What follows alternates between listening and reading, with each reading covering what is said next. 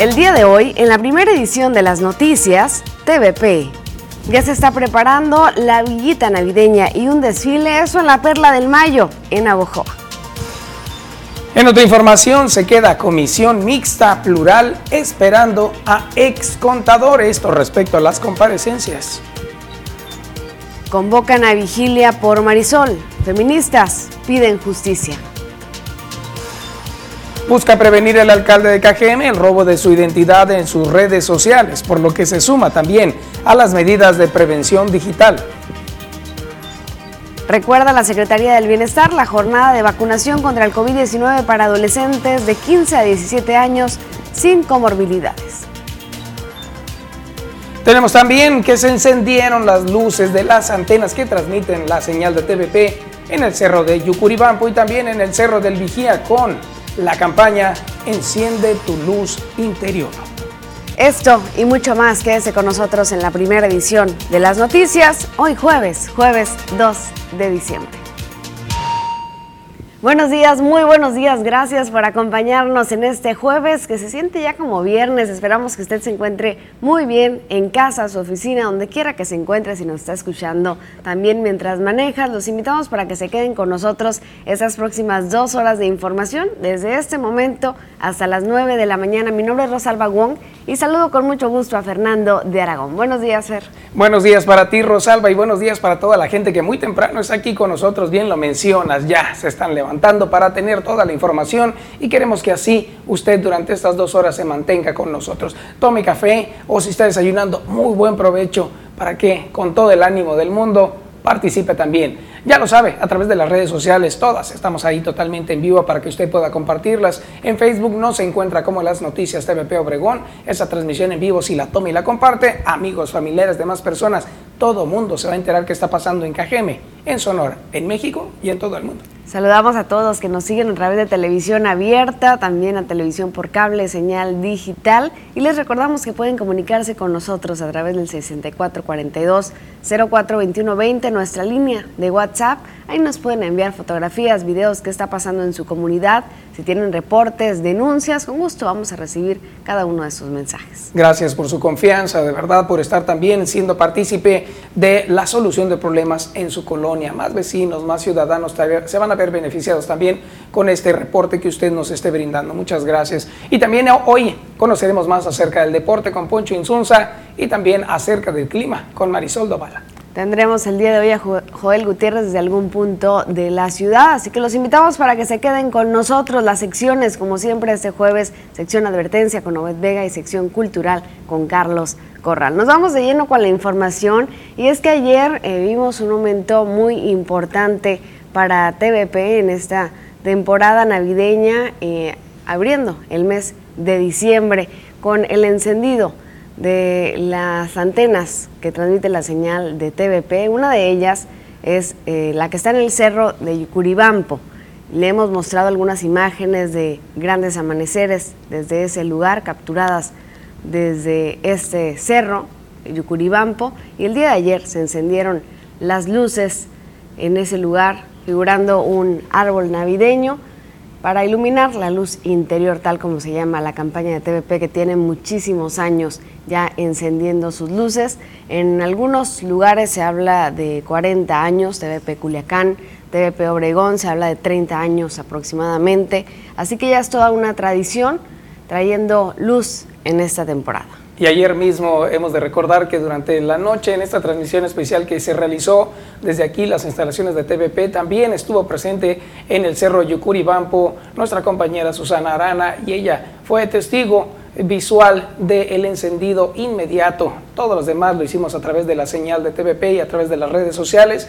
Y ella nos comentaba que la gente en el poblado que se encuentra a las faldas del cerro, precisamente el poblado de Yucuribampo, la gente se le acercó amablemente a consultarle si ya era momento, si ya por fin se iba a encender algo que ellos ya ven como una tradición durante tantos años y que además se sienten eh, muy felices y contentos de que cada año se realice esta actividad que los llena de emoción y trae paz, trae serenidad, trae fe y esperanza el tener un arbolito navideño en el cerro.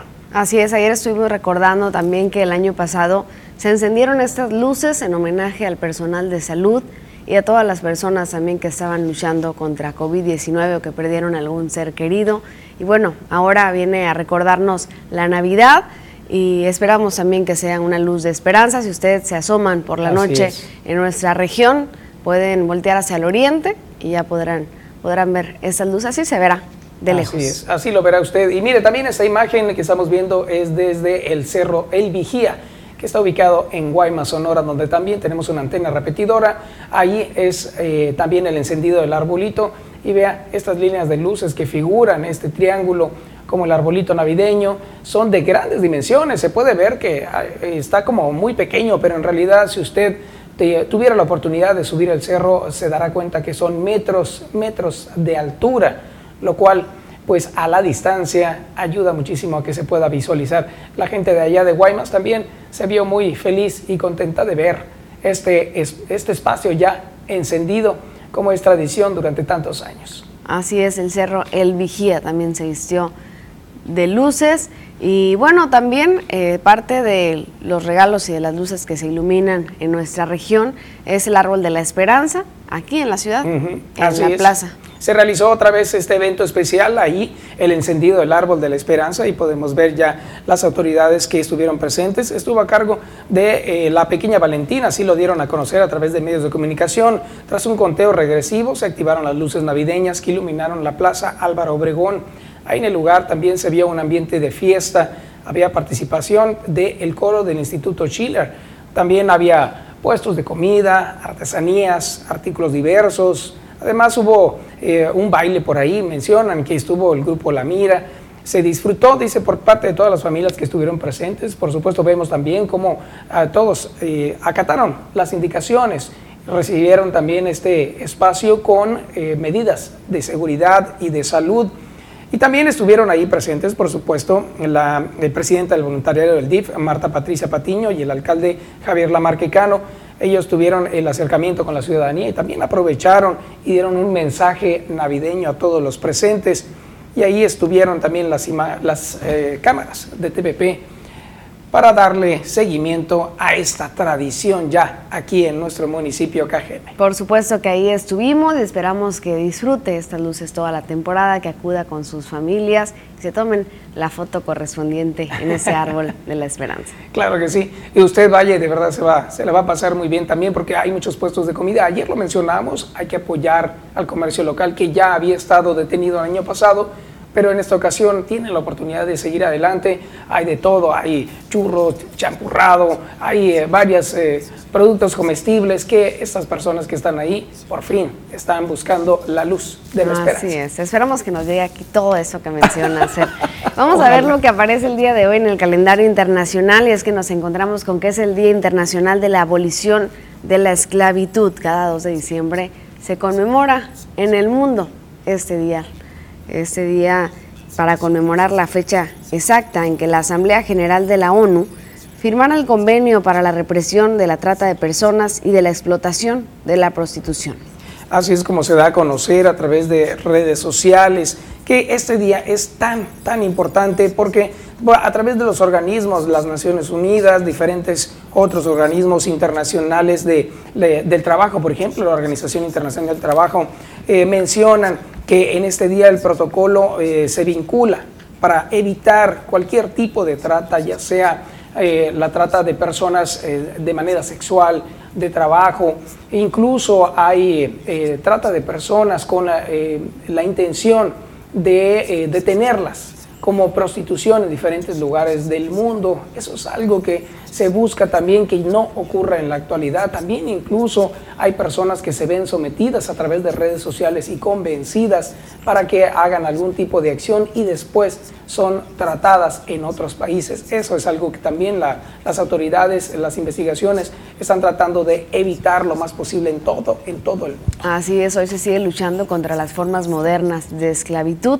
todas las formas y situaciones que podrían darse de esclavitud al día de hoy. Y bueno, con esto nos vamos a nuestra pausa, a nuestra primera pausa comercial. Recuerde que si usted celebra algo, háganoslo saber y le estaremos enviando nuestra felicitación. Ya lo sabe, aquí estaremos pendientes de recibir toda su información. Mientras tanto, vea nada más cómo amanecimos el día de hoy, un cielo totalmente despejado, la temperatura a partir de este momento ya se siente distinta, unos 14, eh, 15 grados, pero seguramente si usted se asoma eh, desde casa y ve al exterior va a sentir que la temperatura ha descendido un poquito más.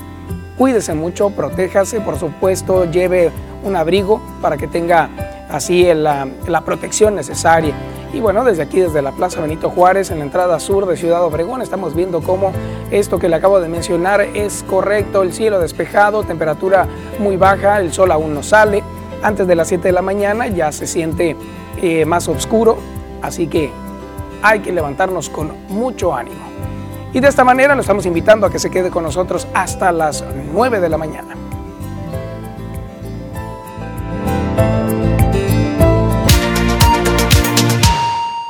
Para un día como hoy, jueves 2 de diciembre, ¿qué es lo que está apareciendo en los periódicos? ¿Qué mencionan acerca de México, el mundo, la región y el Estado? Vamos a ver los titulares. Iniciamos con lo que aparece en portada del Universal esta mañana y nos habla en este titular de huachicoleros que desafían a gobierno con fuga de reos. Grupo armado libera a El Michoacano, líder del robo de combustible en la región Tula, Tepeji, Hidalgo, que había sido detenido apenas el 26 de noviembre en el Estado de México. Así lo que expone. Mientras tanto, veamos lo que aparece en el Sol de México. Menciona, filial Pemex compite con 847, 847 permisos. Hasta septiembre pasado había 541 permisos vigentes para comercializar petrolíferos y petroquímicos en el país. Vamos ahora a ver lo que aparece en el Excelsior. Ya no hay marcha atrás. Hemos resistido las adversidades, dijo López Obrador será difícil revertir la revolución de las conciencias, pues ya se sentaron las bases de la transformación, afirmó el presidente en el mensaje a la nación a tres años de gobierno. Así fue lo ocurrido precisamente allá en, el Zócalo de la Ciudad de México en este mensaje a la nación. Mientras tanto vemos la jornada, también habla de este mensaje de mitad de sexenio donde pide participar en la consulta de revocación. El país de pie y en una revolución de conciencias. Eso fue lo que dio a conocer Andrés Manuel López Obrador. En Milenio, la revolución de la conciencia, sin regreso, dice AMLO. En el noble oficio de la política no caben medias tintas y México está de pie, afirma frente a 250 mil personas. Así lo que ocurrió precisamente ayer. Mientras tanto, vamos a ver lo que está apareciendo en el periódico Reforma. Habla de que abre cártel pen, el, penal y libera a líderes. Apenas el viernes habían capturado a un capo. Ayer se fugó de Tula, controla grupo los robos en la ordeña, también los secuestros y el cobro de piso en Hidalgo. Nos vamos ahora a ver lo que aparece en el Expreso, este periódico de circulación estatal, donde dice que piden especialistas en salud más prevención por variante Omicron que ya se están dando algunos casos, incluso en Estados Unidos, ya dieron a conocer hoy muy temprano por la mañana. Mientras tanto, vamos a ver lo que aparece en el imparcial. Crece el 60% la posibilidad de COVID-19. Esto en la capital, en Hermosillo, Sonora. Ante este panorama, la Secretaría de Salud aumenta el número de camas en los hospitales. Vamos ahora a ver lo que aparece en el sol de Hermosillo.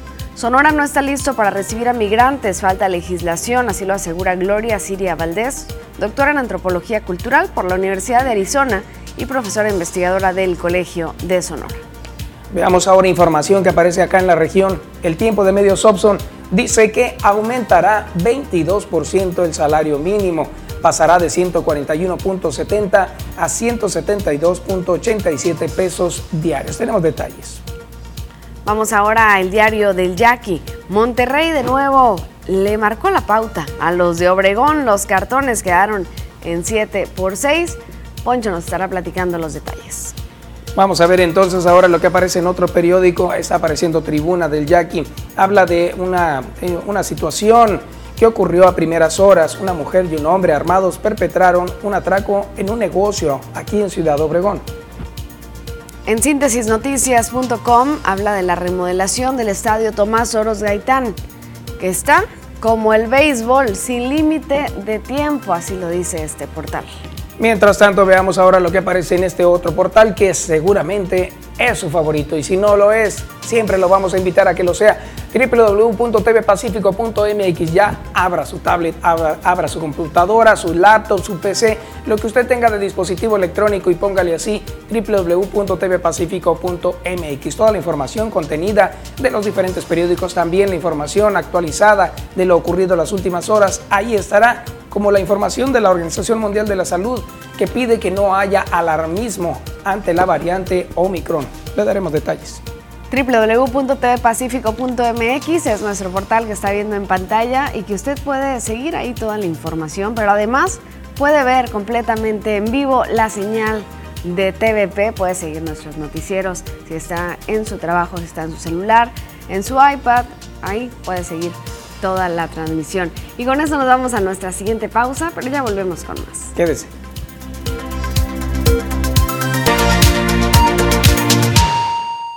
Estamos de regreso con más información y bueno, la variante Omicron eh, que fue detectada precisamente hace algunos días, ahora en el mes de noviembre, ha sido algo que ha llamado la atención de todos los países, incluso se han cerrado fronteras en varios países europeos, como también en Canadá y también las reglas en Estados Unidos. Entonces, eh, hemos tenido la oportunidad de seguir esta información y habla también la Organización Mundial de la Salud.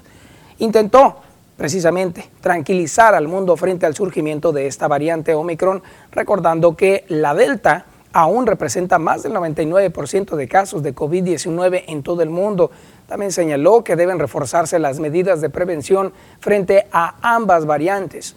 Entre las medidas a reforzar es importante acelerar la vacunación de las personas que aún no están inmunizadas, señalaron los expertos del organismo en una rueda de prensa al término de una asamblea extraordinaria de la organización para así impulsar un futuro tratado de reparación ante futuras pandemias. Escuchemos. So is dominant, um, but the more the virus circulates, the more opportunities it has to change. So we need to strengthen our surveillance around the world. We need to strengthen our genomic sequencing around the world, but there's no indication to suggest that the vaccines won't work. Even if there is a reduction in efficacy, it's still better to have the vaccine because it will save your life. Pues ahí está la información que tiene que ver con esta nueva variante que está en el mundo y ya se anuncia el primer caso en Estados Unidos. Y bueno, vamos ahora a un recordatorio de la vacunación que inicia el día de hoy, el día eh, miércoles. Ayer hubo conferencia de prensa con Bernabé Arana y pues hizo este recordatorio. La jornada arranca a las 8 de la mañana, es decir, en 37 minutos, donde pues las sedes ya son conocidas, Plaza Sendero y Estadio Yaquis. Y para acceder a esta es necesario realizar el mismo procedimiento que con los adultos conforme a imprimir su solicitud en el portal mivacuna.salud.gov.mx. Además, los mayores de 18 años que no se han puesto aún esta vacuna tendrán oportunidad de hacerlo esta vez en estas dos sedes también, así lo dijo Bernabé Arana Rodríguez, delegado del Bienestar en nuestra región, así como segundas dosis de AstraZeneca también. Así se ha anunciado. Jorge Tadei Bringas también nos estuvo dando esta información. Vamos a escuchar un poco más de lo que decía Bernabé Arana. Traemos un, un operativo de 3.500 dosis, porque ya son muy poquitos. Eh, para Cajeme, para Vacum, traemos 800 eh, dosis y para San Ignacio 500 dosis. Eh, todas son de AstraZeneca, pero también el operativo principal está dirigido a los menores de edad, o sea que tienen entre 17 y 15 años en población abierta. Para ello hemos programado la vacuna Pfizer y se va a aplicar para los de 17 años en la Plaza Sendero y en el estadio de béisbol el día jueves. Para los de 16 años, el día viernes 3. Y para los de 15 años, el sábado 4. Eh, esto es solamente en la cabecera municipal aquí en Obregón. Hay una población estimada de 19.631 jóvenes para lo cual eh, vamos a manejar 17.686 vacunas. Ahí está la información, por supuesto, que está brindando el, eh, precisamente el titular de, la, de Bienestar aquí en la región. Y bueno, estaremos pendientes del seguimiento que se le da. Y también acá en, en Navojoa, Sonora, se va a empezar a vacunar el día de hoy en el Cebati 64. Así que todos los chicos y todas las personas deben ya de tener el documento necesario que se puede entrar a www.mivacuna.salud.gov.mx. Ahí están todos los detalles. Y allá en Hermosillo, el día de ayer también se dio esa vacunación, la cual ocurrió en el Centro de Usos Múltiples, el CUM más conocido allá en la capital, donde así se vivió precisamente la vacunación. Odette Morales, una mamá que llevó a su hija también a vacunación de 15 años, ella eh, tuvo la oportunidad de estar ahí y observó cómo todo corrió de manera eh, clara, oportuna, precisa, eh, mucho protocolo de salud y también todos los, los, organizadores estuvieron presentes de darle un buen seguimiento a los jóvenes porque era un número, era muy numeroso el grupo de chicos que acudieron a este espacio. Esperemos que también acá en la región sea muy similar y que ocurra lo mismo. Usted pónganos al tanto el día de hoy. Mientras tanto, vamos a una pequeña pausa, regresamos.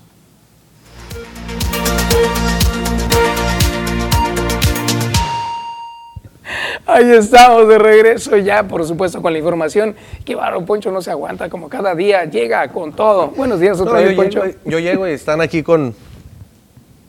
¿Con qué? Oh, síguele, síguele. Buenos días otra vez. Buenos días, buenos días, Fernando. ¿Con qué vamos? Va, pues, eh, con el avance deportivo, ¿no? ¿Con O, sea, o si quieres, vamos entonces con las notas de Vamos clima. el clima. O a ver, vamos a ver entonces qué trajeron de desayunar ¿Qué le aquí. gusta? Ale, ya ¿Qué le parece, Ale, señor? ya también está Dan aquí. Soto Ya, también. ya, No, Venimos. Venimos de remate el día de hoy. Es que ayer estuvo muy bonito, ¿eh? La verdad estuvo muy bonito eh, la presentación del, del encendido de, del No, cómo no, arbolito. la verdad que sí Muy lo vimos por ahí. De verdad. Muy bonito. La verdad que sí. muy padre. Y creo que tener estas oportunidades de todo mundo unirnos ante estas vísperas navideñas y tener esa misma eh, situación de esperanza es algo que nos encanta a todos. Y bueno, quien tuvo esperanza también fue el, el equipo de los Yaquis, ¿no? Sí. Tuvo pero esperanza. Dicen que la esperanza muere al último. Ah, bueno, y la esperanza teniendo. sí se murió. Sí se murió. bueno. No, el equipo de Ciudad Obregón cayó siete carreras por seis frente a los sultanes de Monterrey el día de ayer. Un partido bastante cerrado, muy apretado, empates y empates, eh, volteretas y finalmente el equipo de los Fantasmas Grises aseguró la serie allá en Monterrey frente Claro. al equipo de Ciudad Obregón. Una serie que necesitaba muchísimo el equipo de Monterrey porque está en zona de eliminación y obviamente estaba por supuesto también eh, el equipo de Monterrey tratando de sacar esta serie para poder salir de ese problema en el que se encontraba y bueno, en esta ocasión el equipo de Sultanes pues obviamente está peleando con, con el equipo de Tomateros, con Cañeros ahí. Ahora el equipo de Monterrey está en la tercera posición de la segunda vuelta en la tercera posición y por supuesto en estos momentos el equipo de los eh, Sultanes de Monterrey, pues bueno, ya salió de zona de eliminación y en estos momentos quienes estarían fuera son Venados de Mazatlán y el equipo de Cañeros de los Mochis. Así de cerrada está, de cerrado está el standing de la segunda vuelta. Mira nada más, qué tal, muy cerradito. ¿Y eso qué está pasando por Los acá? Mayos de Navojoa, Los estos Mayos. mayos. qué bárbaro el día de ayer, pues bueno, también un equipo peleador que había ganado el primer duelo de la serie frente al equipo de los Cañeros de los Mochis, seis carreras por cuatro, el día de ayer triunfaron de nueva cuenta cinco por uno. Rudy Acosta se lleva la victoria después de aquella pésima salida en Culiacán frente a los Tomateros, ahora sí, se le da la victoria, le pegaron al señor Edgar González del equipo de los Cañeros de los Mochis y con este resultado el equipo de Navojoa asegura la serie también con este resultado, el equipo de los Mayos, pues bueno, ya sabemos que está en una excelente posición en la segunda vuelta, está en, el primer- en el segundo lugar, solo por debajo de Mexicali. Muy bien. Y bueno, si la gente se pregunta cómo van las posiciones, quién sale en estos momentos, contra Ajá. quién iría mi equipo, se los vamos a decir a continuación. A ver, a ver, vamos a ver. El equipo de los Cañeros, de los Mayos de Navojoa, entra como primer lugar, estaría enfrentando a Tomateros de Culiacán en la postemporada. Como segundo lugar es- estaría eh, abriendo en casa el equipo de Algodoneros de Guasave y enfrentaría al equipo de Ciudad Obregón. Muy bien. El equipo de eh, Mexicali entraría como tercero y estaría enfrentando a los Charros de Jalisco y los Sultanes de Monterrey abriendo en casa también estarían eh, recibiendo a los Naranjeros de Hermosillo. Entonces, los cuatro mejor posicionados son Navojoa, Guasave, Mexicali y Monterrey. Ok, ok, ok.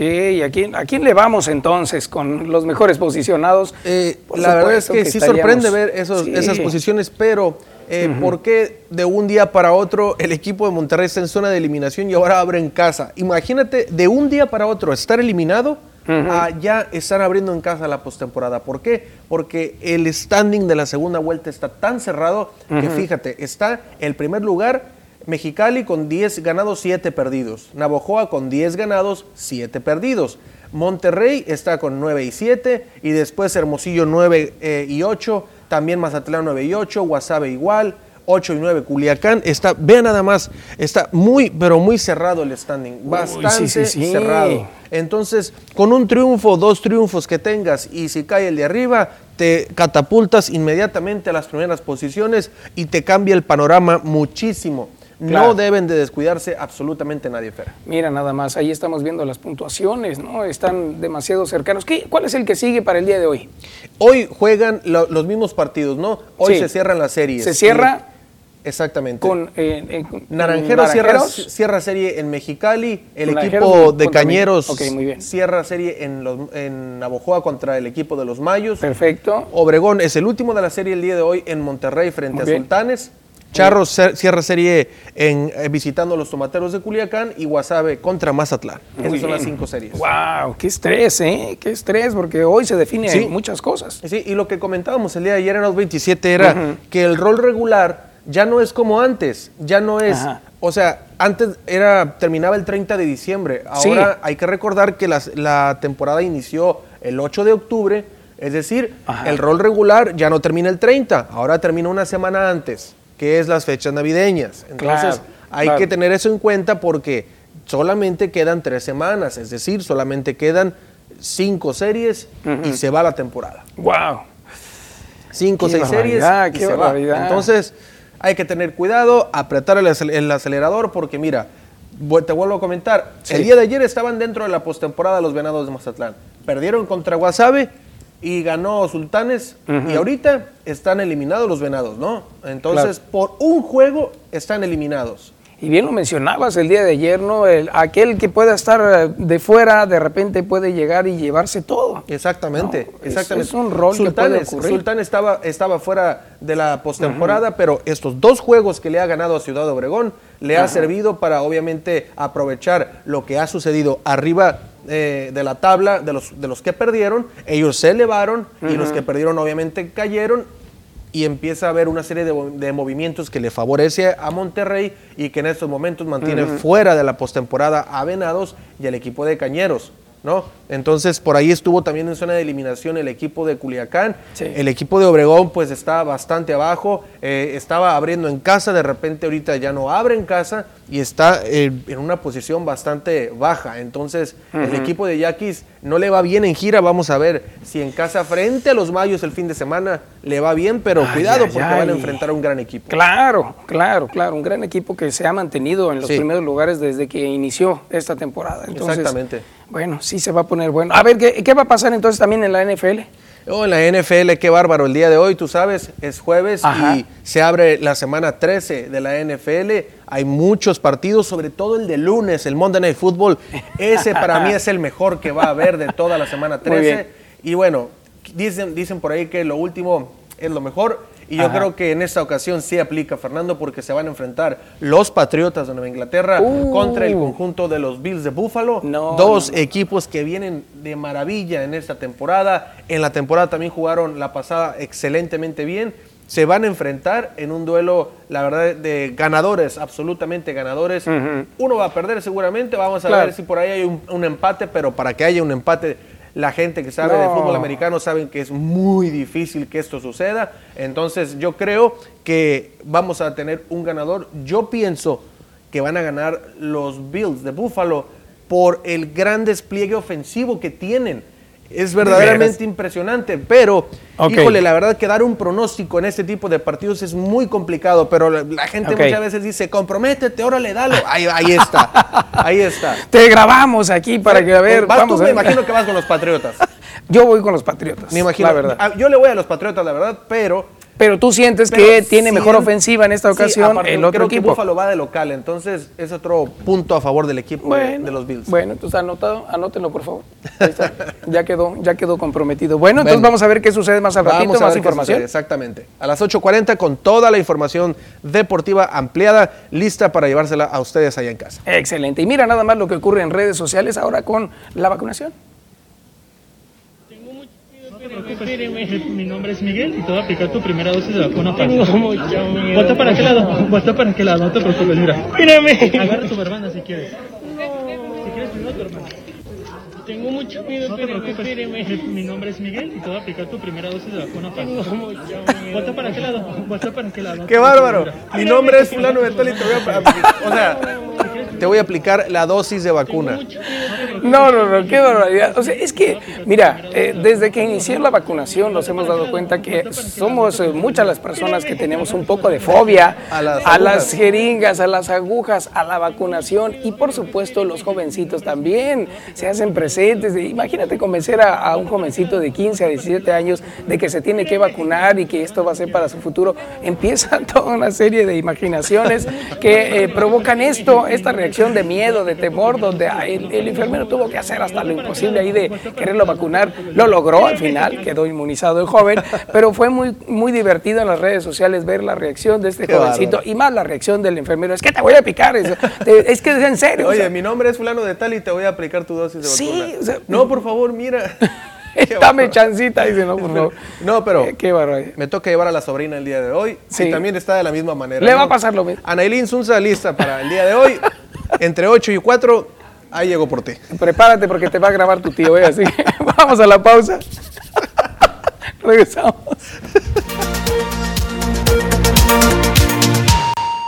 Alerta cibersegura por robos de WhatsApp. Ayer platicábamos acerca de este hackeo hacia la Secretaría, a la Secretaría de Seguridad Pública en Sonora, María Dolores del Río pero nos dan a conocer que continúan los hackeos y han sido víctimas ya más de 10 funcionarios, esto a nivel nacional, al menos tres de Sonora, entre ellos, como le decíamos, la secretaria de Seguridad y el gobernador a tomar en serio las medidas de seguridad contra los cibercriminales, llamó Sonora Cibersegura tras el reciente hackeo del WhatsApp de la secretaria de Seguridad Pública del Estado y de la titular de la Zagarpa. José Manuel Acosta, fundador de esta iniciativa social enfocada a fomentar la cultura y la educación digital para la concientización, prevención y atención de ciberdelitos, indicó que esta práctica negativa sigue y seguirá si no se toman las medidas necesarias de precaución.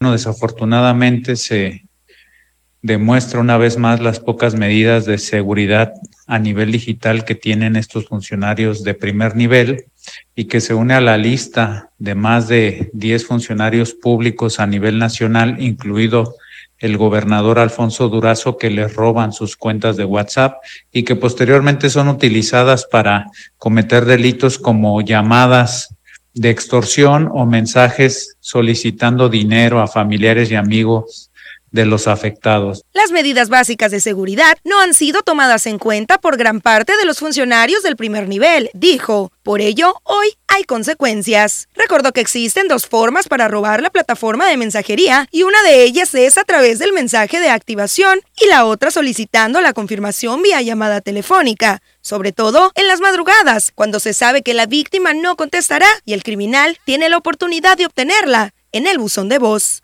El llamado a las autoridades es a llevar a cabo la implementación de una estrategia de ciberseguridad en todo el Estado, al menos a nivel básico, una formación y capacitación básica a altos funcionarios de nivel medio y mandos superiores esta práctica ha sucedido, por supuesto, no solamente a funcionarios y autoridades, también a la ciudadanía. Le ha ocurrido el robo de identidad a través de las redes sociales. Por eso también las autoridades, en este caso el alcalde de Cajeme, también está buscando evitar este tipo de situaciones y eh, provocar de alguna manera que el robo de identidad no ocurra. Veamos Desgraciadamente estamos expuestos a ese tipo de acciones delictivas eh, de gente que pues busca hacer daño. Eh, y en su momento, si llegara a suceder, de antemano eh, haríamos un cambio inmediato de, de- del sistema, de la aplicación que tenemos y pues tomaríamos las medidas correspondientes. Pues ahí está el mensaje por parte del alcalde. Y bueno, agradecemos a ustedes que se están comunicando con nosotros desde muy temprano. Ya nos están llegando los mensajes a nuestro WhatsApp 6442042120 y bueno, nos escriben, nos escriben para dar a conocer, dice, seguimos de nuevo con los drenajes tapados en la Faustino Félix, auxilio, dice Agustín Melgar y California y Tabasco, así nos escriben, dice, por favor, ya se nos enfermaron los niños por los fétidos olores, ayúdenme, ojalá que puedan solucionar este problema. Claro que sí, estaremos ahí pendientes de que esto se llegue precisamente a las autoridades también. Muchísimas gracias. Y bueno, saludamos también a todos aquellos que a través de la red social están pendientes de eh, los mensajes. Tarachi Slow Pitch el día de hoy también estará presente en un juego en el estadio de los Yaquis a las 8 de la noche contra las Rockies. Así que mandan el mensaje también para darlo a conocer, Poncho, a ver si le damos seguimiento. Saludos para ambos equipos, esperamos que les vaya muy bien. Para reportar un drenaje colapsado en calle Sensontle, en otro mensaje que nos llega, Sensontle y Canario en el número 515. Ahí está para que tomen nota las autoridades. Otro reporte que están poniendo por acá dice reportar la sincronía de los semáforos de la calle no reelección desde la Miguel Alemán hasta la calle Chihuahua, por favor, a quien corresponda. Muchas gracias por la atención. Claro que sí estaremos pendientes de enviar este mensaje. Sí, eh, pasa que en algunos lugares eh, la sincronía de los semáforos no es eh, similar, es decir, uno eh, avanza a 40, 50 eh, kilómetros y no alcanza a llegar al otro semáforo y es lo que están solicitando. Pero incluso también algunos semáforos no están en su totalidad habilitados. Estaremos pendientes de ver qué sucede con ello. También están reportando fuga de aguas negras por calle Belén y Tetacusi. En ampliación Miravalle, dice, lo hemos reportado desde hace más de seis meses y no tenemos respuesta aún. Saludos a toda la gente de la Miravalle que nos ve y nos manda estos mensajes, reportes. Esperamos que pronto se resuelva. Vamos a la pausa, volvemos con más.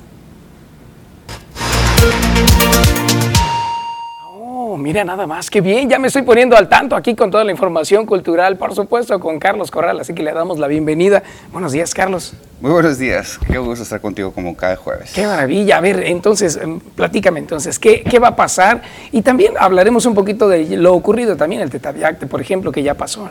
Sí, va- mira, vamos a hablar muchas cosas. Lo primero que me gustaría poner en esta mesa es unirnos a, a lo que son los festejos de 30 aniversario, 30 años de Ars Nova. Ars Nova, este grupo institucional del Instituto Tecnológico de Sonora que ha propuesto tanto tanto tiempo música de diferentes formas. Ars Nova que está dirigido, liderado por el gran maestro Ricardo Rodríguez, que ha hecho de esta propuesta musical, eh, la verdad, maravillas, que han transcurrido junto con él mucho talento, muchos instrumentistas, voces impecables y, y personas que contribuyen a, a crecer y acrecentar el acervo cultural, no solamente de esta institución, sino de, de todo Cajeme, de toda la región. Ha tocado, Claro. por supuesto, en todas las, las- los festivales de aquí de, de Cajeme, eh, ha representado a Sonora en diferentes eh, puntos de la República Mexicana, por mencionar eh, las Baja Californias, Durango, este, Michoacán y un sinnúmero de, de- de lugares donde ha llevado la música eh, de cámara, la música, eh, ha ha hecho música clásica, mucha- música medieval, eh, música de rock, música latinoamericana, de muchas, de muchas formas eh, y pues el maestro Ricardo Rodríguez ha logrado amasijar eh, el talento de muchos cajemenses, de muchos chicos que han llegado con, con una, con una ilu- ilusión de hacer música y pues que lo han, lo han dirigido de manera tal. Felicidades a la institución por Claro. apostar proyectos como estos tan importantes que trascienden generaciones y, y obviamente eh, estos logros tienen nombre, eh, eh, tienen talento y está todo basado en la persona eh, y, y el talento de Ricardo Rodríguez como un gran artista, como un gran músico, pero sobre todo un gran ser humano. Claro, y de gran impacto social, cultural, artístico Así aquí es. en la región. Pues enhorabuena, de verdad, muchas felicidades por este gran, gran avance en tantos años. Así es, felicidades a Litson, felicidades a Ars Nova, felicidades maestro Ricardo Rodríguez. Y fíjate, quiero con- también invitarlos, por supuesto que tenemos eh, eventos, a una conferencia que se está denominando Acompañarte. Esta, Ujú. este, este juego de palabras, por supuesto que, que es muy importante. Esta, esta eh, conferencia está impartida por la maestra Cintia González. Eh, es Acompañarte la investigación en danza en tiempos de pandemia. Va a ser este viernes 3 a las 10 de la mañana a través de la plataforma Meet y pues ahí podemos encontrar mucho de lo que son los elementos de cómo hemos sobrepasado esta pandemia y pues cómo podemos enfrentar los nuevos retos que nos traen esta, esta misma pandemia. Ya lo decían aquí en notas anteriores que pues hay, un, hay una amenaza, hay una forma, nos sentimos eh, todavía un poco nerviosos con todo esto de lo, de lo que fue el confinamiento, de que no termina y cómo podemos sobrellevar a través eh, de, de la danza, a través de todos estos ejercicios artísticos que nosotros hacemos y que se ha vuelto, ha todavía cobrado muchísimo más valor simbólico, muchísimo más valor todas las actividades artísticas y seguramente eh, vam- vamos a escuchar muchas eh, tesis interesantes a través de, de la maestra Cintia González. Eh, para mayor información usted puede comunicarse al, correo electrónico grace.rojas.itson.edu.mx y seguramente eh, usted pueda tener muchísima más información de cómo poder manejar eh, todas estas formas nuevas y poder encontrar eh, personas que siguen haciendo no solamente danza, sino diferentes manifestaciones artísticas de diferentes formas, por supuesto, en, las- en los nuevos tiempos que tenemos actualmente que se rige lamentablemente por la inseguridad Claro. de la salud. Claro, qué interesante y que, que no se vaya a enfocar solamente en la danza, porque ese sería el, el primer vínculo. Pero hablar de la pandemia en general en las artes es también interesante, entonces podríamos conectarnos para conocer más. Por supuesto, eh, seguramente vamos a ver algunos temas desde la arista terapéutica, de la, inclusive me, me atrevo a, a decir de la forma de cómo hay que hacer o rehacer toda esta actividad eh, para como cuestión económica, como cuestión de entretenimiento y todos los, los beneficios que puede que trae, mejor dicho, que tiene el hecho de, de hacer eh, arte en estos tiempos. Súper bien, nos conectamos entonces con esto. Continuamos con muchísima más información y pues continúa la fiesta de los libros. Fíjate que a partir del 4 y 5 ya, este fin de semana en Yo Juana hay mucha actividad, inclusive desde el 13, porque les vamos a hacer una invitación a un taller virtual denominado Análisis Literario, una experiencia de aprendizaje. El instructor es José María Ruiz Cuevas y es empieza este viernes 3 eh, de 10 de la mañana a 12 y también va a ser por la plataforma de Google Meet. Es, es un taller virtual que se va a estar llevando a cabo, análisis literario.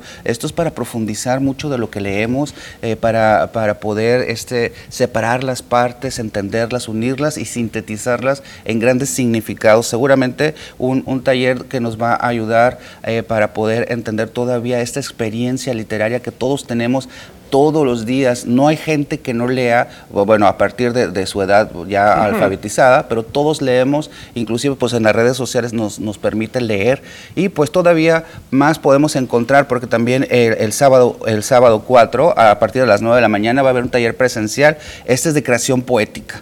Eh, realmente recomendado. La instructora eh, viene desde la Ciudad de México, es Carmen Gamiño y pues se va a hacer este sábado 4 de 9 a 2 de la tarde y hay un, un- una, un- una cuota de recuperación verdaderamente simbólica. Y pues ya la invitación también es para que acompañe con toda su familia, a- por, por supuesto con todos los cuidados pertinentes, este sábado 4 a- al programa de actividades que se, va, que se va a estar dando en Yojuara a partir de las 4 de la tarde, fíjate que va a haber obviamente presentaciones de libros, conferencias y también va a haber eh, conciertos eh, musicales. El sábado 4 estará ni más ni menos la presencia de los bien queridos Conchita eh, eh, y Fausto, que nosotros la verdad los identificamos muy bien como parte de las actividades culturales. Y el domingo 5, por supuesto que continuarán las presentaciones del libro y algunas, este, algunas actividades, por supuesto, alrededor del libro. Y también estará la presentación de la Orquesta Juvenil del Grupo Achay, que dirige Edgar Zárate, pues y obviamente todos conocemos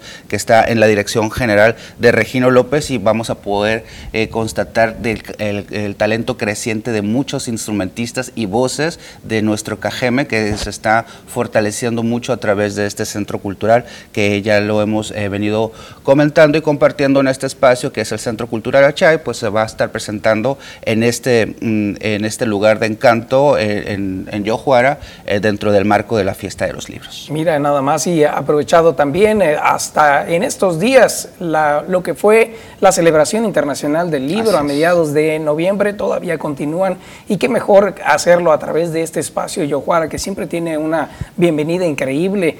hay muchas personas que te atienden ahí de maravilla, incluso los alimentos que venden son deliciosos. Todo, todo, uno, eh, uno se la pasa muy bien cuando llega. Así es, está, está muy diversificado todas sus actividades eh, y también para niños, adolescentes y adultos y por supuesto que abriga también actividades este, tradicionales que exaltan la cultura local y por supuesto la, cultura universal a través del libro, de la palabra, eh, del lenguaje, del lenguaje étnico, del lenguaje que tenemos nosotros como, como, como nación y pues qué mejor forma de poder eh, extender nuestras, nuestra imaginación, nuestra palabra, nuestro, nuestro universo simbólico a través de las letras, a través de, muchas personas que son especialistas en diferentes formas, en cuento, en análisis literario, en presentaciones de libro, en aportaciones de todo este universo que podemos compartir y ser parte activa de, las, de, de todo lo que trae Yojuara y todo, y todo Cocorit, en verdad, porque hay mucha oferta cultural en Cocorit, simplemente con los paseos que podemos hacer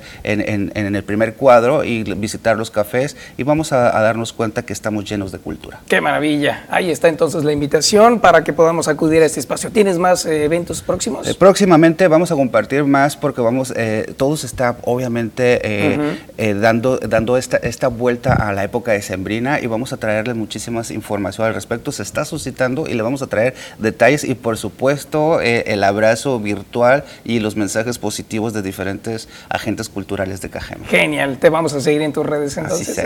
Muchas gracias, Carlos. Al contrario, un gustazo compartir eh, tanta actividad cultural con ustedes. Genial, ahí lo tienen, por supuesto, Carlos Corral con toda la información cultural. Sígalo, sígalo, ahí tiene todos los detalles de lo que va a ocurrir las próximas fechas. Vamos a una pausa, regresamos.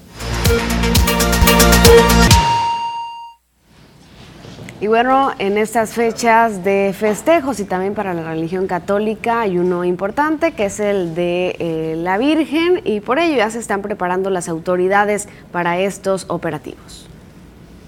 Con la petición de salud para los enfermos y el fin de la pandemia, arrancaron de manera oficial los festejos de la Virgen de Guadalupe en su santuario. Fue este 1 de diciembre cuando se llevó a cabo la primera peregrinación y el primer rezo del docenario que conformará la actividad principal diaria hasta este 12 de diciembre, Día de la Morenita. Durante el docenario van a estar viniendo algunas comunidades en la tarde, a las 7 de la tarde. Nosotros tradicionalmente tenemos también durante todo el docenario, a partir de, de hoy primero, tenemos el Rosario de Aurora junto con misa. A las 5.30 de la mañana, pues muchos fieles vienen a acercarse a nuestra Madre Santísima con mucha fe y nosotros aquí dedicamos un rosario. Como cada año, este 11 de diciembre se llevarán a cabo las tradicionales mañanitas a las 23.30 horas con un aforo del 75%, mencionó, y previo a ello se realizará la peregrinación vehicular desde la entrada norte de esta ciudad. Los que vayan a cumplir alguna manda, bueno, lo hagan durante el docenario, no necesariamente el 11. ¿Por qué? Porque a lo mejor no van a tener la posibilidad de entrar. Dos, que nos tengan mucha paciencia y respeto, porque bueno, queremos cuidar estos protocolos y obviamente cuidar la salud es importante. Y a lo mejor algunos puede que se molesten porque no los dejen entrar, puesto que nada más va a ser exclusivamente a misa el, los días, el día domingo 12. Tres, que no tengan miedo de acercarse a nuestra Madre Santísima. Bueno, ella es nuestra protección y nuestro guía. Es un camino seguro para acercarnos a nuestro Señor Jesucristo. Es un día en el que inevitablemente va a haber muchísima gente a lo mejor que se acerque. Bueno, vamos también a protegernos nosotros, cuidando traer nuestro cubrebocas, cuidando a lo mejor la sana distancia. Quienes no puedan asistir en físico podrán acceder a la realidad virtual, destacó, a través del portal del santuario. Ahí está la información, así que todos aquellos feligreses, todos aquellos seguidores, por supuesto, aquellos que quieran ir a darle gracias a la Virgencita, hagan todos los, todas las medidas que se está pidiendo por parte de estos recintos religiosos. Así está la petición. Y bueno, también por allá en la Ciudad de México se van a hacer algunas restricciones con respecto a eh, el COVID-19.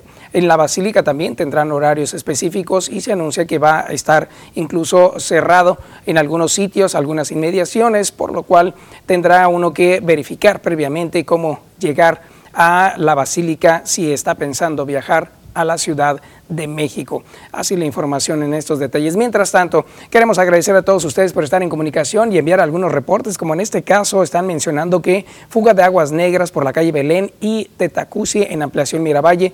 Lo hemos reportado desde hace más de seis meses y aún no tenemos respuesta, es lo que dan a conocer.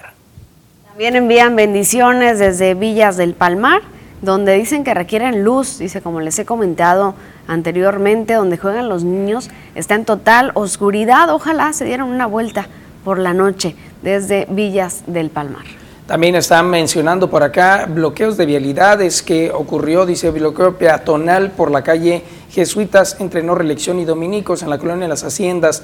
Eh, dice, hay personas que trabajan en una carrocería y ponen los automóviles, dice, saturan de autos la banqueta y hemos ya solicitado a los vecinos que esta situación no ocurra porque puede pasar algún accidente, pero no, no han tenido respuesta al respecto. También nos dicen para reportar ahora a ustedes un bache que se encuentra en la calle Tamaulipas, frente al número 158 entre la Allende e Hidalgo. Ya se ha reportado al ayuntamiento y no acuden, ya tiene casi un año este bache y cuando pasan los carros se puede afectar la suspensión o alguna llanta. Dice, gracias de antemano por su amable atención. Recordamos Tamaulipas frente al 158. Ahí está el reporte y bueno, coincide con muchos más donde también hablan del mismo sector, donde hay este tipo de situaciones. También han arreglado algunos, algunos baches en diferentes sectores, inclusive aquí en este crucero muy cercano a la televisora, también en la Zaragoza esquina con Miguel Alemán ha tenido alguna reparación, lo cual se está viendo poco a poco en la ciudad. Dice por acá, muy buenos días, jovenazos, soy fiel televidente de las noticias, Luis Liogón, gracias. Dice, por favor, vengan por acá, dice, hay un cochinero en la calle Belén, entre Jalisco y Calleja, meses y meses con una laguna de drenaje y lo mal de la calle Belén casi intransitable. Muchas gracias por su atención. Esto en la ampliación Miravalle. Y bueno, también ayer recuerde que estuvo Jorge Salazar por la calle Mirlos y Gaviota con un reporte de drenaje que llenaba toda la cuadra. Y tenemos la gran noticia esta mañana de, este, de esta fuga de agua que ya, ya fue reparada. Así que nos da muchísimo gusto recibir estos mensajes de agradecimiento donde como TVP somos un puente entre usted y las autoridades y que se pueden resolver estas situaciones de fugas de agua, de drenajes, de baches que nos envían con toda confianza a nuestro espacio de noticias. Con esto nos damos una pausa, regresamos con más. Estamos de regreso y como cada jueves es momento de la sección Advertencia, donde recordamos la importancia de la prevención y estamos entrando a temporada de mucha fiesta, donde hay que tener mucho cuidado por los accidentes que ocurren, por el tránsito que aumenta, el tráfico.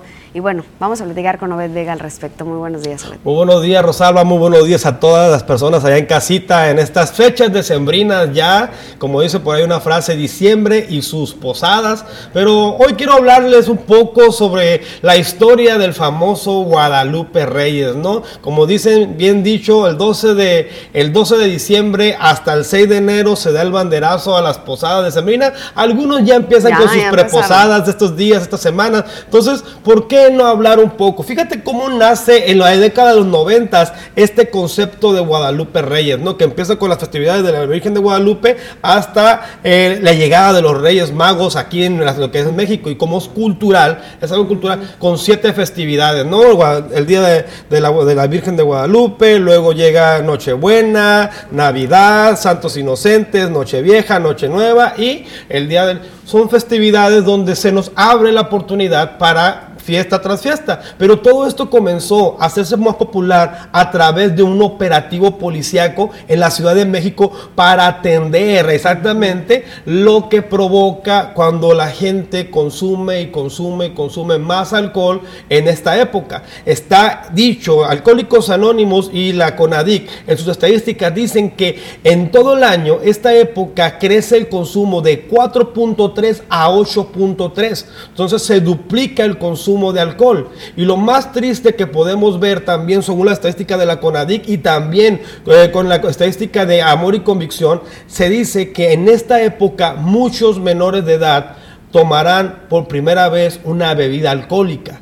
Entonces, es preocupante, sí es cierto, las festividades es parte de nuestra cultura, es algo cultural hoy en día, pero ¿por qué no empezar a hacer una nueva cultura de la diversión sin excesos y si mejor sin consumo de alcohol? Entonces, hoy va a haber muchas fiestas, habrá mucho consumo y los menores de edad están viendo lo que los mayores reflejamos.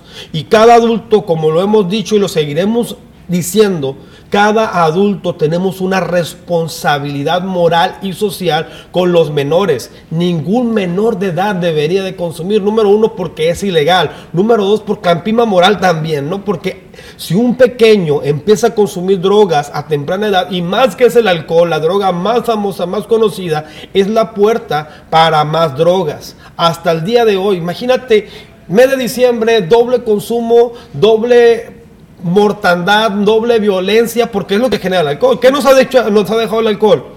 De dos a tres muertos cada hora. A nivel mundial son 240, 24 mil muertes al año por consumo de alcohol.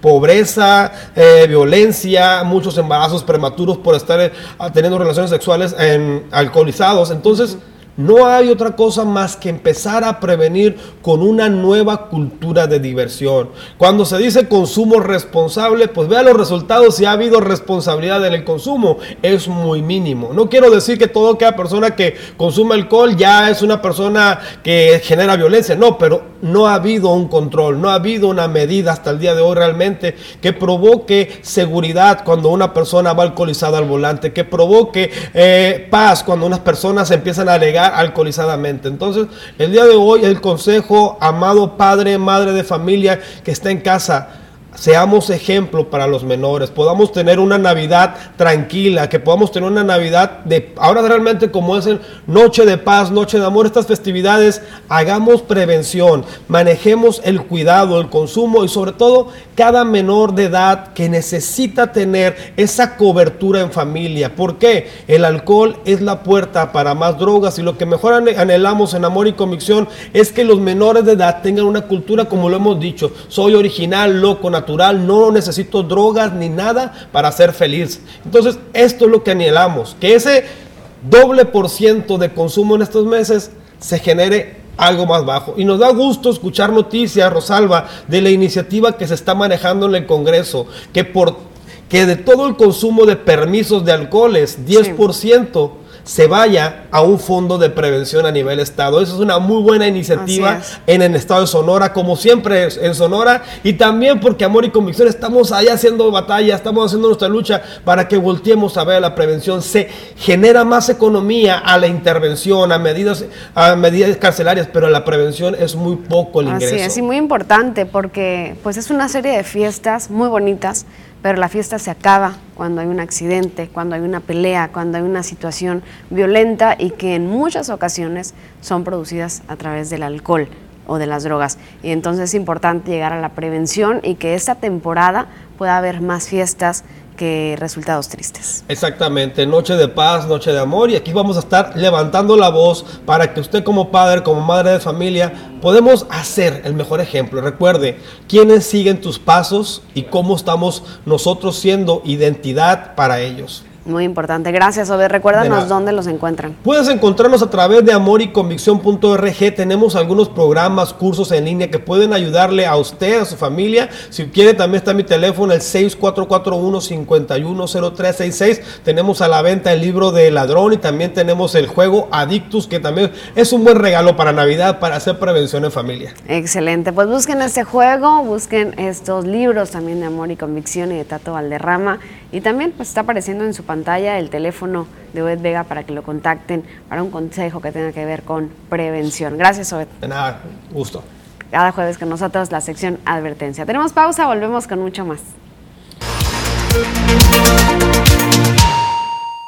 Estamos de regreso con más información y el bueno, acordémonos de los hechos lamentables ocurridos en Guaymas. Por tanto, convocan a una vigilia por Marisol. Feministas piden justicia ante esto.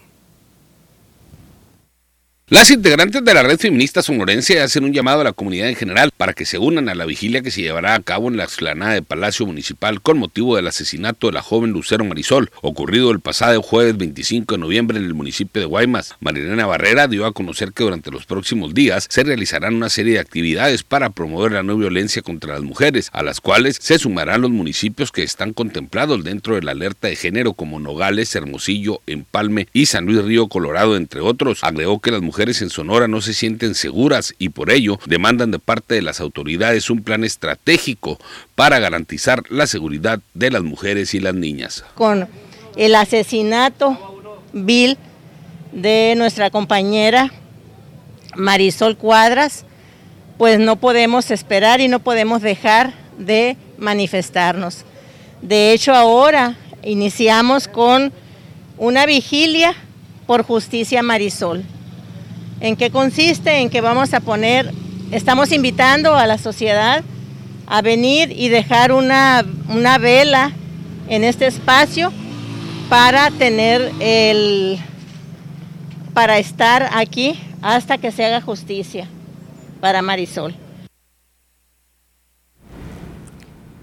Pues así la información y la postura de eh, la red feminista sobre la situación en Guaymas, pidiendo justicia y llamando también a la ciudadanía para que se una a esta causa. También tenemos información por parte de las madres buscadoras del estado de Sonora y las actividades que han estado haciendo en estas fechas.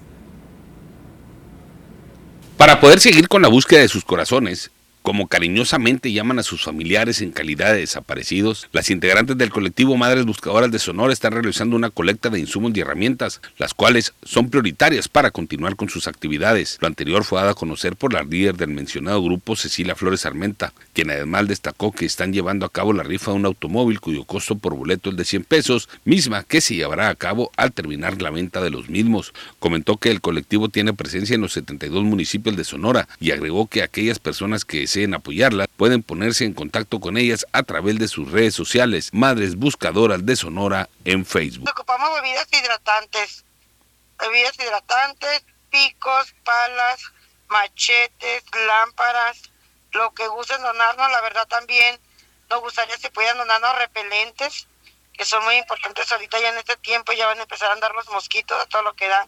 Entonces, si pueden apoyarnos con lo que gusten, nosotros nos apoyamos con donaciones voluntarias. Si quieren apoyar para gasolina, la página es el número de cuenta. Ahí se pueden apoyar desde 50, 100, lo que gusten. Mientras tanto, nos vamos con información ahora que usted nos está brindando a través de nuestra vía de comunicación. Recuerde esos mensajes de reportes, alguna situación o también análisis de la información. Con gusto los recibimos por acá. Dice por acá, muy buenos días, quiero reportar un drenaje tapado en la calle Nuevo Laredo y Ciudad Victoria. La colonia es la 410. Seguido vienen, queda igual. ¿Qué es lo que está pasando? Es la pregunta de los vecinos de ese sector. Están pidiendo por favor que vayan, dice eh, de nueva cuenta, Nuevo Laredo y Ciudad Victoria. Ya tiene bastante tiempo. Ahí también en las Sóstenes Valenzuela es donde ocurre esta situación. Un drenaje por la privada 17 y calle Melchor Ocampo. Dice que es en la colonia Luis Echeverría y que ya tienen un número de folio 634459. Desde septiembre dice que están esperando con esta situación privada 17 y Melchor Ocampo. Ahí está el mensaje. Bueno, también nos envían algunos videos eh, que corresponden a alguna situación en particular, pero mencionan por acá, muchas gracias por el apoyo, ya quedó solucionado la quita de escombros. No están eh, especificando exactamente el lugar, pero mencionan por acá que hay otra cosa más. Quisiera información sobre Ramoncito, el niño del municipio de Álamos, que requiere la cirugía de corazón. Dice, para ver en qué podemos eh, apoyarle. No sé su teléfono, cómo podemos contactar. Claro que sí, señor Emanuel Escobedo, con gusto le estaremos brindando esta información en un momento más para usted. Así es, tenemos el teléfono por si gustan anotar para que puedan apoyar al pequeño Ramoncito con el señor que está precisamente haciendo las gestiones y le ha estado ayudando buscando los recursos, Manuel Escobedo. El número es 64 71 02 35 09. 64 71 02 35 09 para apoyar al pequeño Ramoncito. Qué bien, ahí está. Qué bueno que se están comunicando para seguir apoyando a este pequeño que requiere una cirugía de corazón. Recordemos, él vive con sus abuelos. El abuelo está en condiciones eh, que no puede trabajar y la abuela eh, ahí ya se dedica a vender tamales. Así que ahí está, por supuesto, más personas que se comunican. Mientras tanto, dice por acá, disculpe por molestar, no hay problema, tenemos eh, problema con camiones de la ruta 1. Es raro el camión que pasa por la mañana no pasan, dice, si no hay camiones que metan, eh, si no hay más camiones que metan para trasladarnos al trabajo, por favor, esa es la súplica que están eh, solicitando los usuarios de la ruta número uno. En otro mensaje nos dicen muchas gracias por su apoyo, ya quedó solucionado la quita de escombros. Nos da muchísimo gusto recibir estos mensajes. Muchas gracias por estarlo compartiendo con nosotros estos buenos resultados. En otro mensaje nos dicen eh, disculpe por molestarlos, tenemos problemas con una fuga de agua que está en la colonia Russo Boguel. Ya se levantó el pavimento, dice muchas gracias y buenos días. Gracias a ustedes por su confianza. Muchas gracias. También otro reporte por acá, dice, eh, estaban por la Michoacán y 300, dice, acaparan los estacionamientos de trailers, la acera, tapan la visibilidad los que vivimos en este sector, en Fraccionamiento San Gabriel, Prados del Sur, hemos tenido ya incluso accidentes por este motivo. Hago pública la situación para ver si hacen algo las autoridades que nos ayuden al respecto porque eh, ya no, ese estacionamiento es exclusivo, dice nada más de los usuarios de este espacio, de un taller que se encuentra por ahí. Así es como están solicitando los vecinos del sector. Y bueno, estaremos pendientes de darle seguimiento a más de los detalles de información que nos están brindando. Mientras tanto, en estos momentos la temperatura aquí en Ciudad Obregón son aproximadamente 16, 17 grados, pero queremos saber cuáles son las condiciones del clima para un día como hoy y los que vienen con Marisol Dovala. Muy buenos días, Marisol. Como siempre te saludo con muchísimo gusto, lista con toda la información que tiene que ver con el pronóstico del tiempo. Un placer escucharte, adelante. Iniciamos haciendo nuestro breve recorrido por la República Mexicana para conocer las temperaturas al momento en algunos puntos importantes del territorio nacional. ¿Cómo amanecemos en el norte? Tijuana esta mañana con 13 grados centígrados, 11 para Chihuahua, La Paz con 20 grados. Esta mañana Durango su temperatura disminuye hasta marcar un solo dígito, los 9 grados centígrados. En el centro Ciudad de México con 13 grados y en el sur de la República todavía tenemos ambiente caluroso que rebasa los 25 grados centígrados. Nos concentramos en nuestro estado, en Sonora, para conocer también las temperaturas al momento en los diferentes sectores, comenzando con Navojoa. Esta mañana despertamos con 17 grados, una condición de cielo despejada, la misma temperatura y condición para Ciudad Obregón, Guaymas con 18 y la capital desciende el termómetro y nos arroja a los 14 grados. Conozcamos el pronóstico extendido para Navojoa los siguientes días, temperaturas y condiciones de cielo las próximas jornadas. Tenemos valores mínimos de 10 grados máximas que alcanzarán los 32, predominando las condiciones de cielo mayormente soleado. En Ciudad Obregón, conozcamos también los próximos días los valores de temperatura y por supuesto que también estará al pendiente de las condiciones de cielo. En Ciudad Obregón tenemos valores mínimos que disminuyen hasta marcar los 12 grados máximas que alcanzarán los 31, predominando las condiciones de cielo mayormente soleado y la próxima semana tenemos pronosticadas ligeras precipitaciones. En Guaymas hay que hacer nuestro recorrido para conocer también los próximos días. Aquí tenemos mínimas de 15 grados máximas que alcanzarán los 28 y tenemos cielos completamente despejados.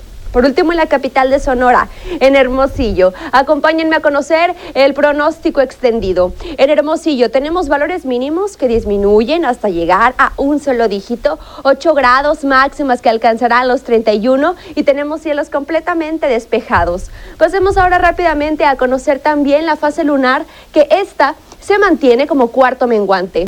La salida a las 4 con 57 minutos y la puesta de la luna a las 16 horas con 12 minutos.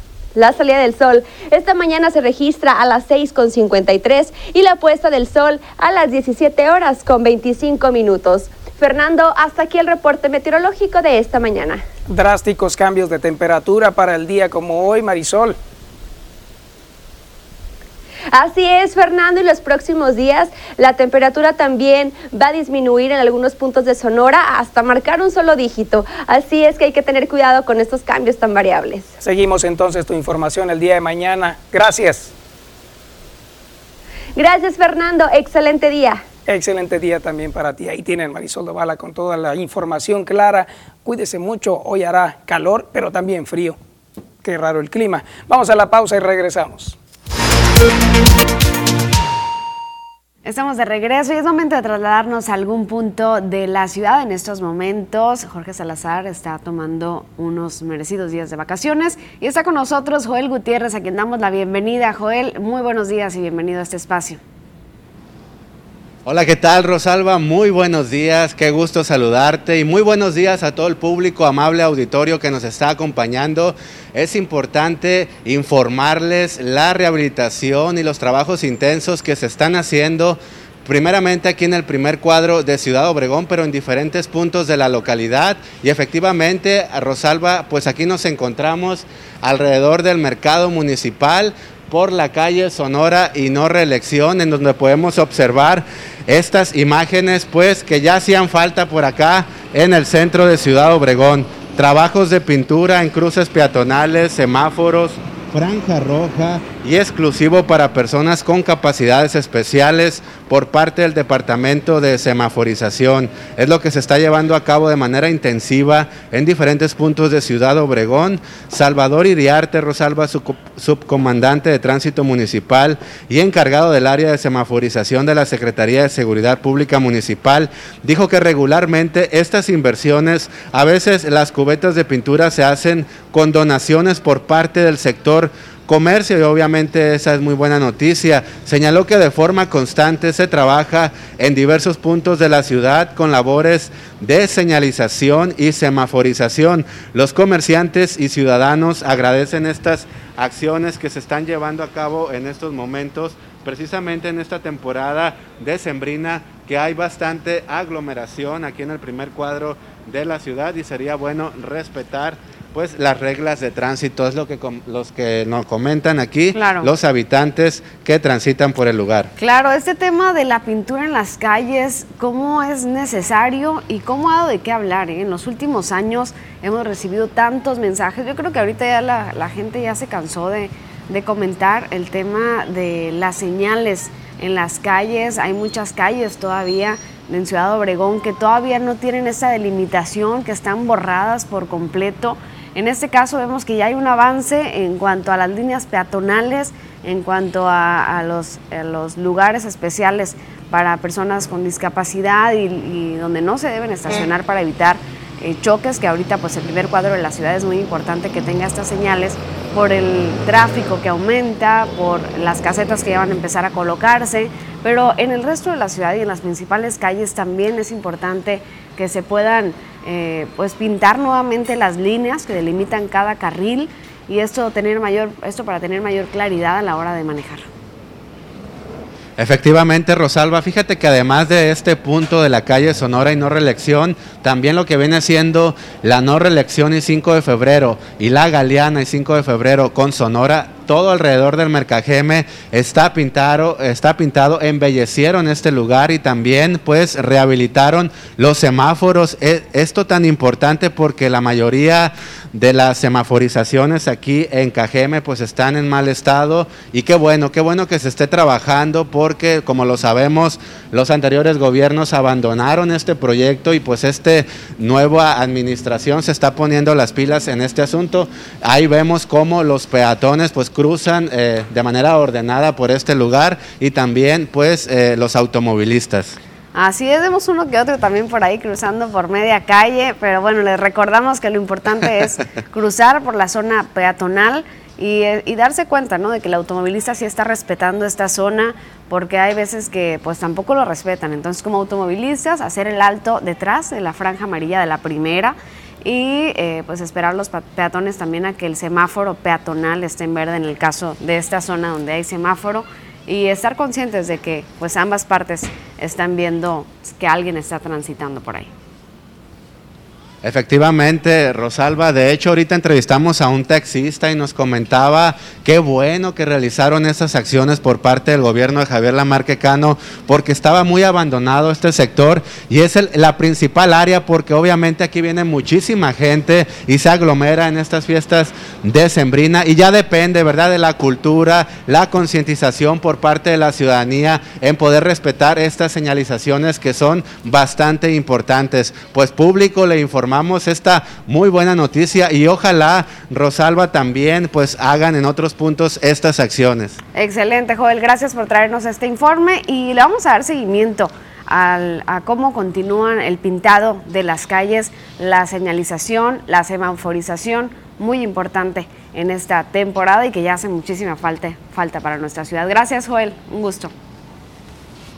Muchísimas gracias, Rosalba. Nos vemos el día de mañana. Gracias, Joel Gutiérrez, con nosotros completamente en vivo desde el primer cuadro de Ciudad Obregón. Y con esto nos vamos a una pausa comercial y ya regresamos con mucho más.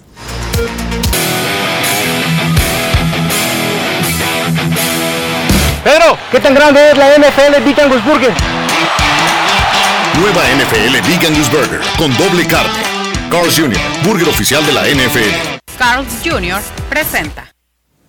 ¿Qué tal amigos de las noticias? Muy buenos días, tengan todos ustedes bienvenidos a la información deportiva en esta mañana. Vamos a arrancar con información del mundo del rey de los deportes, con el slow pitch también, que se juega en Ciudad Obregón, en el estadio Yaquis, por supuesto, donde el equipo del de, eh, Baseball le ganó a las morritas 10 por 6, también Rediopsa 5 por 3 a las fieras, esto en la liga femenil y servicios integrales 13 por 10 ante las cachorritas, ante los Cubs del de, equipo que perdieron por paliza. Pero bueno, paliza quizá no llamarlo así porque también anotaron un total de 10 carreras. Pero bueno, al final de cuentas el rival les hizo 13, 3 más y la derrota es para el equipo de las cachorras que permiten entonces la derrota. Ahí están entonces parte de los resultados que se dieron el día de ayer en el slow pitch. Por otro lado, Marcus Stroman, este hombre que bueno estaba en los Mets de Nueva York se deshace de su contrato con el equipo de los Mets, ya eh, finalizó, no le va a tocar hacer rotación con Max Scherzer y Jacob de Groom, tampoco al señor Noah Syndergaard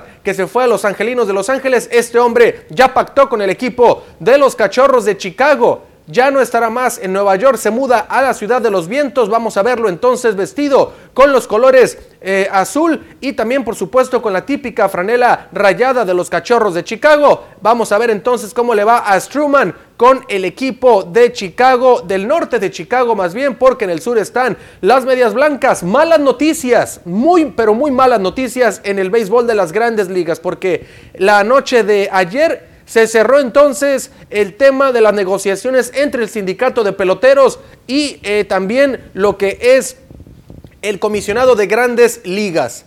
Habrá, hay cierre patronal ya y esto va a desencadenar muy probablemente una huelga en la que no se pueda, por supuesto, llevar a cabo el inicio de la temporada 2022 en las fechas habituales, normales. Esto le va a afectar a los peloteros que están jugando en ligas invernales para una cosa, pero para otra no. No van a poder negociar con ningún equipo de las grandes ligas. Todos los jugadores que quedaron en, agente, en la agencia libre y que no negociaron con ningún equipo, no podrán hacer negociaciones hasta que el comisionado del béisbol de las grandes ligas y también el sindicato de peloteros lleguen a un acuerdo porque hay en la mesa un total de 11 mil millones de dólares entre patrocinios, entre contratos de televisiones y muchas otras cosas más. Entonces están queriendo llegar a un acuerdo, pero no lo llegaron el día de ayer en las reuniones que sostuvieron por allá en los Estados Unidos y vamos a esperar entonces más noticias en torno al tema, pero el cierre patronal en el béisbol de la Gran Carpa es inminente. Antes de continuar con la información, permíteme hacerle esta excelente recomendación.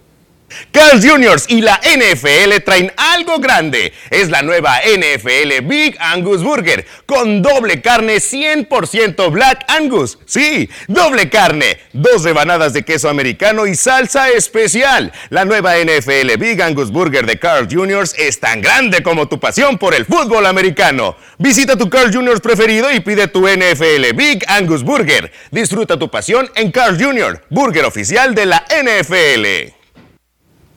Continuamos con información, vamos al fútbol mexicano porque el día de ayer se jugaron los cuartos de final, las semifinales, perdón, de la ida. Entonces, el equipo de Tigres estaba perdiendo 1 a 0 en su casa en el Volcán. Y bueno, finalmente el equipo de Tigres salió avante, los del Piojo Herrera, de la mano de Guiñac y compañía. Terminaron ganándole al equipo de los Panzas Verdes de León 2 a 1. La vuelta será entonces el próximo sábado allá en el Camp Nou en León, Guanajuato. El equipo de León estará buscando entonces darle la voltereta, lo mismo que hizo el equipo de Tigres, pero ellos hacerlo en casa, dijo el Piojo Herrera, que no van a salir a defender el resultado, van a salir a proponer el partido y no encerrarse en su área. Por otro lado, Ignacio Nacho Ambriz dejó al Huesca en España y regresa al fútbol mexicano para tomar las riendas ahora de los Diablos Rojos del Toluca. Después de varias negociaciones con el equipo del Estado de México, llegó a un acuerdo para tomar a este equipo que bueno, ha llegado a la liguilla, ha llegado al repechaje, sin embargo, hace mucho tiempo que el equipo de los Diablos Rojos del Toluca no figura del todo bien en la liguilla. Están buscando un hombre que pueda llevar a este equipo a, los, a lo más alto del fútbol mexicano como lo hizo en alguna ocasión varios técnicos, pero entonces Nacho Ambriz quizás sea el hombre indicado que pueda llevar al Toluca a los primeros sitios y por supuesto llegar a otro título más dentro del fútbol mexicano. Con esto amigos llegamos al final de la información deportiva el día de hoy. Quédese con más información aquí en las noticias.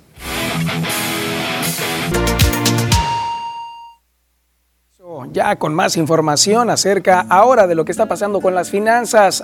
Un día como hoy, 2 de diciembre, tenemos el dólar, la principal divisa que tenemos más cercana para nuestro estado de Sonora. Tiene una sesión de apertura con bajada de valores ante el dólar estadounidense. Hay una depresión de 0.9%, lo que ocasionó que este, el peso tuviera un valor distinto al día de ayer. A la compra 20.64 y a la venta 21.79. La variación es de algunos centavos, hasta 21.32 lo puede encontrar en algunas instituciones bancarias o incluso hasta 21.52 en alguna otra.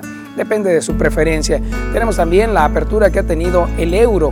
Un día como hoy, 2 de diciembre, ha tenido precisamente un ascenso de 0.6%. Ese ascenso se eh, puede ya reflejar en 0.88 centavos aproximadamente.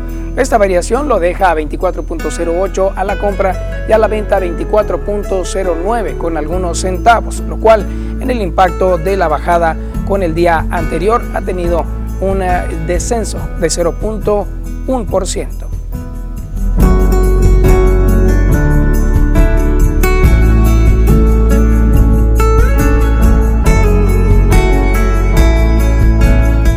Vamos con información de la Cámara Nacional de la Industria de la Transformación, Canacintra, que busca asignar un convenio con la Secretaría de Seguridad Pública Municipal. Es la información que nos están dando a conocer. Y bueno, esto es aquí en Ciudad Obregón.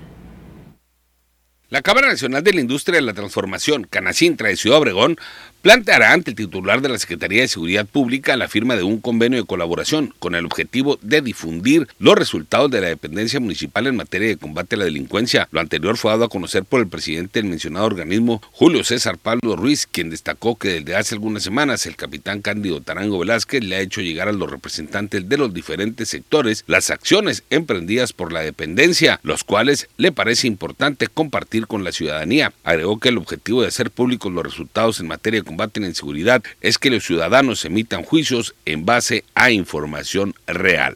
La propuesta que yo le quiero hacer, ya hablé en la mañana con él y le dije, ¿sabes qué? Este, me interesa que esto que me mandas, o sea, que lo podamos hacer y que todo el mundo lo vea y que se emitan juicios con eso. O sea, eso es lo que estás, eso es lo que estás haciendo, eso es lo que lo estás logrando, porque la gente lo vea y que se emitan eh, juicios a, partir de información certera. Sí, es lo que está haciendo Emilio Hoyos, pero sin el nivel de profesionalismo de Emilio, porque ellos son especialistas.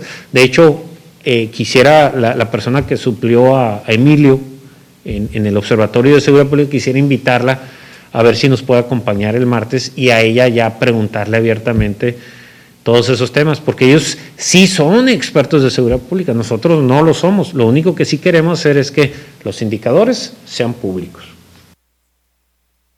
Y en otra información de carácter policíaco se da a conocer que el mes de noviembre tuvo también números que no son muy favorecedores. 53 personas ejecutadas en Cajeme en el mes de noviembre. Esta ola de ataques armados que se registraron durante todo el mes dejaron como resultado este número de personas y varias lesionadas aquí en Cajeme. Los hechos más recientes tuvieron lugar durante las últimas horas del mes que acaba de concluir la agresión en el lugar en la esquina de calles Durango y Guerrero, hasta donde se trasladaron uno o varios sujetos que descargaron sus armas en contra de una persona que se trasladaba a bordo de una bicicleta. A este lugar llegaron elementos de las diferentes corporaciones policíacas y acordonaron la escena del crimen y dieron inicio con las indagatorias correspondientes que permitieron el esclarecimiento de los hechos. Durante noviembre, los sectores que se convirtieron en escenario de algunos asesinatos están la colonia Santa Fe, Centro, Hidalgo, Sierra Vista, Benito Juárez, Villa Bonita, Ruso Boguel, México, Las Haciendas, El Campanario, Cajeme, Luis Echeverría, Primero de Mayo y Esperanza Tiznado, entre otras más. Además, se registraron agresiones armadas con fatales resultados en el área rural, con, en sectores como el ejido Vicente Guerrero, conocido como el Portón, en la comisaría también de Esperanza. Además, se registraron hallazgos de varios cuerpos al interior de algunos afluentes. Y continúa avanzando la agenda de comparecencias, pero aún hay exfuncionarios que no llegan a la cita. Hasta las 10-15 horas de este primero de diciembre esperaron los integrantes de la Comisión Plural Mixta al excontralor municipal José Guerra Beltrán, quien estaba citado a comparecer con el objetivo de despejar algunas dudas respecto a su desempeño como funcionario de la Administración 2018-2021. Al respecto, Alejandro Moji Badashi informó que el exfuncionario argumentó que no podría presentarse debido a que tiene problemas de salud, pero dijo que enviaría un documento para despejar las dudas de los integrantes del cuerpo colegiado. Agregó que Guerra Beltrán será citado para comparecer nuevamente y que en caso de no hacerlo podría hacerse acreedor a sanciones como la inhabilitación para desempeñar algún cargo público. Se comunicó de que tenía COVID, eh, también nos dijo que iba a mandar a una persona de su confianza con un escrito, con lo que se le estaba solicitando y con su prueba positiva de COVID. Pues esperamos alrededor de 15 minutos, no, no llegó nadie. Se le estaba pidiendo un informe sobre los expedientes que hubo en, la pasada administración 2018-2021, cuáles eran graves y no graves, en qué proceso quedaron, cuáles fueron las sanciones que se aplicaron. Y en otra información de carácter amable tenemos lo que está ocurriendo en Navojoa. Llega la Navidad. En presencia del Santa Claus, los duendes y otros personajes alusivos a la Navidad, Navojoa encenderá su espíritu navideño este fin de semana. Será este sábado 4 de diciembre cuando se aperture la villa navideña en la Plaza Santa Fe Springs desde las 4 de la tarde, donde habrá presencia de música, imitadores, un concierto de saxofón y venta por parte de más de 20 emprendedores. Además, este domingo 5 de diciembre, las calles se vestirán de la Navidad con un desfile luminoso que arrancará a las 5 de la tarde desde la escuela Álvaro Obregón, pasando por la Plaza 5 de Mayo, la calle Pesqueira y para culminar en la Villa Navideña. Con esto damos pauta a que ya, ya llegó el espíritu navideño y pues de que después de un, unos, unos años de que no pudimos hacer eventos por la pandemia, pues estamos reactivándonos un poco a poco, obviamente con todos los cuidados, eh, invitando a la gente pues usando sus sus medidas como el uso de cubrebocas, se va a estar dando gel constantemente en el evento, eh, no se va a permitir la aglomeración de personas en la plaza, eh, tenemos un staff que va a estar cuidando mucho ese aspecto, ¿para qué? Pues para, para garantizar la seguridad de salud de todos los que asistan y pues ahí está, así es como también Navojoa se ilumina hacia la Navidad. Gracias por acompañarnos, con esto llegamos al final de este espacio. Que tengan un excelente día y por supuesto que disfruten su café. Bonito jueves para ti, Rosalba, éxito a todos. Igualmente, Fer, gracias.